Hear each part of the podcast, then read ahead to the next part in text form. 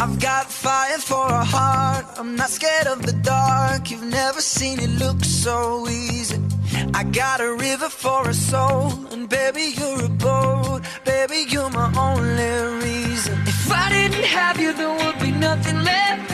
The shell of a man that Good morning and hello everybody. Welcome aboard American English Express. I'm your host Oliver. 各位好，欢迎搭乘美语早班车。 had a 前段时间我们又收到一些这个报刊的这个内容呢，就是有一点让我觉得特别的惊喜，就是我们中国人均的 GDP 呢已经是突破了一万美元，而且一九年我国的 GDP 的增长呢是达到了百分之六点一。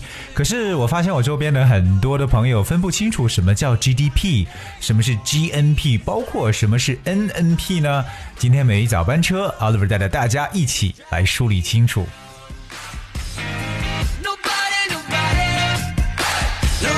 那我们今天首先跟大家去讲的就是 GDP 这个概念，那也就是大家听到最多的，right？GDP 其实英文单词 Gross Domestic Product 这三个英文单词的缩写，我们直接翻译一下就代表的是国内生产总值。Alright，so gross domestic product or GDP is the monetary value of the all finished goods and services made within a country during a specific period.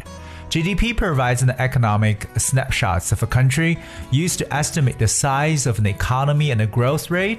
GDP can be calculated in three ways using expenditure, production, or incomes. 国内生产总值 GDP 呢是一个国家在特定时期内生产的所有生这个制成品和服务的一个货币价值。GDP 提供了一个国家的经济快照，那用来估计它的这个经济规模和增长率。当然呢，GDP 有 三种计算方法可以使用：支出、生产或者收入。所以再次重申一下，这个 GDP 就指的是 Gross Domestic Product，就是我们所说的国内生产总值。当然，接下来我们要看一下，另外就是 GNP 中间这个字母不一样，GNP。well GNP is Gross National Product，就是我们所说的国民生产总值。这个 N 代表的就是 national。well the main difference is that GNP takes into account net income receipt, uh, receipts from abroad. GDP is a measure of national income um, you know, it's national income, but also it's also national output or national expenditure produced in a particular country. 那么其实 GNP 呢，它就等于我们的 GDP 加上一个 net property income from abroad。说白了就是国民收入等于国民的这个。呃，这个国内生产总值加上这个海外的资产收入净额，就变成了 GNP。 所以其实他们俩的主要区别呢，就是 GNP 呢，它是考虑了来自国外的一个净收入，而国内生产总值它只是衡量一个国家的一个指标，比如说我们的国民收入、国民产出、国民支出这样的一个指标，用三种方式来去计算，而国民生产总值就是我们刚所说的是国内生产总值加上海外资产的收入净额。还有一个比较少听到就是 NNP。NNP 指的是 Net National Product，就是国民净产值。那我们来看一下，今年一九年我们的这个国民生产应该是国内生产总值的这么一个数据。So China's economy grew 6.1% in 2019, according to official figures. The number is in tandem with the target range of 6.0 to 6.5% projected earlier last year. The reading from the National Bureau of uh, Statistics was lower than 6.6% gain registered in 2018 and came in as the slowest pace since 1990 But it is still one of the fastest rates of economic growth around the world in a lackluster global economy environment, um, dragged down by wild cards uh, of uh, geopolitical tensions and tit for tat tariffs. 这段在讲什么？就是说，我们的官方数据显示，一九年的中国经济增长呢是到了百分之六点一。虽然说这数字呢比去年所预计的 六点零到六点五之间的目标是一致的。当然了，这个是我们可以说是呃比一八年的这个数据就六点六呢要稍微低一点，同样也是九零年以来呢我们最低的一个增幅。可是，在目前的地缘政治紧张局局势，包括呢美国这种以牙还牙的关税等不确定的因素拖累下呢，中国仍然是全球经济增长最快速的国家之一。那我们去了解啊几个特别重要的原点。第一个叫做 in tandem with，而 in tandem，tandem，that's T A N D E M。tandem 其实大家在生活中可能会常见到，就是它是那种两人的自行车，就有两个座位的。OK，大家可以有两个人同时骑那么一台自行车叫 tandem，或者是多人的自行车。所以 in tandem with means a thing that works or happens in tandem with um something else work together with it or happens at the same time as it is。这个呢就表示为与什么是并驾齐驱或者同时实行的意思，就是 in tandem with 与什么同时进行。另外一个，我们说到了这个数字的这个数据啊，就是它这个读数叫 reading。比如说我们的这个电表啊、水表上所显示的数字呢，就叫做 reading。It is the amount or number shown on an instrument used for measuring something。 比如说，要每三个月查一次表呢，就是 meter readings are taken every three months。So read a meter 就是来去。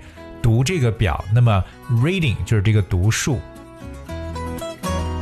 另外，我们来看一下，其实整个去年的经济环境，包括来年二零二零年的经济环境呢，我们在很多的这个经济类的杂志上都出现了一个词，叫做 lackluster，来形容未来的经济呢。并不是那么的令人觉得很闪耀。我们用一个 lackluster，luster，l u s t e r，它表示光泽的意思。而如果在这个词前面加上 lack，l a c k，变成一个单词 lackluster，就表示比较暗淡的，没有什么太多光泽的。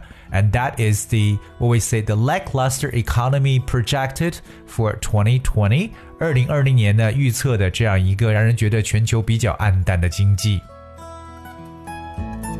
刚才我们还说到了一个，就是说，哎，我们中国的经济也备受一个东西的拖累，那就是 tit for tat trade tariff，以牙还牙的这个贸易贸易税战，对吧？那以牙还牙，其实在以前的节目中跟大家都有去提到过。那今天再次重述一下，就是 tit for tat，tit that's T I T tit for tat。我接下来把刚才所讲的这一部分呢，慢慢跟大家再来读一遍。那当然呢，如果你想获得美语早班车内容讲解的文字版本，包括我们的每次的所有的内容的文字的话，只需要各位搜索和关注一下微信公众号“美语早班车”就可以找到。So here we go. China's economy grew 6.1% in 2019, according to official figures. The number is in tandem with the target range of 6.0 to 6.5% projected early last year. The reading from the National Bureau of Statistics was lower than a 6.6% gain registered in 2018 and came in as the slowest pace since 1990 but it is still one of the fastest rates of economic growth around the world in a lackluster global economy environment, dragged down by wildcards of geopolitical tensions and tit for tat tariffs. 而今天的节目呢，跟大家来去讲述了 GDP、GNP、 NNP 这些分别代表什么？希望我们的听友呢能够搞清楚。那以后呢不要再搞混了。我们最后再重申一下，GDP 代表的就是国内生产总值 （Gross Domestic Product），GNP that's Gross National Product 国民生产总值，以及 NNP Net National Product 国民生产净值。All right, I guess that's what we have for today's show, and thank you so much for tuning. 今天节目的最后送上一首歌曲《Sparks》，and hope you like it, and thank you so much for tuning in again. I'll be with you tomorrow.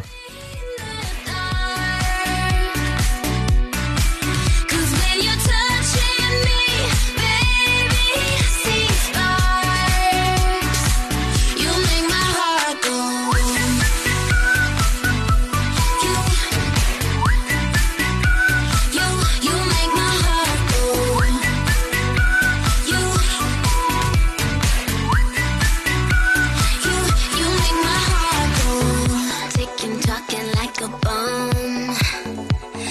Throws me back to when I had you closer. Skin to skin, we get it on. Without the love, I feel you going bolder. You can promise castles, treasures, babies, I don't care. Cause for now, you're just enough for me, I want you near. Like a fairy tale to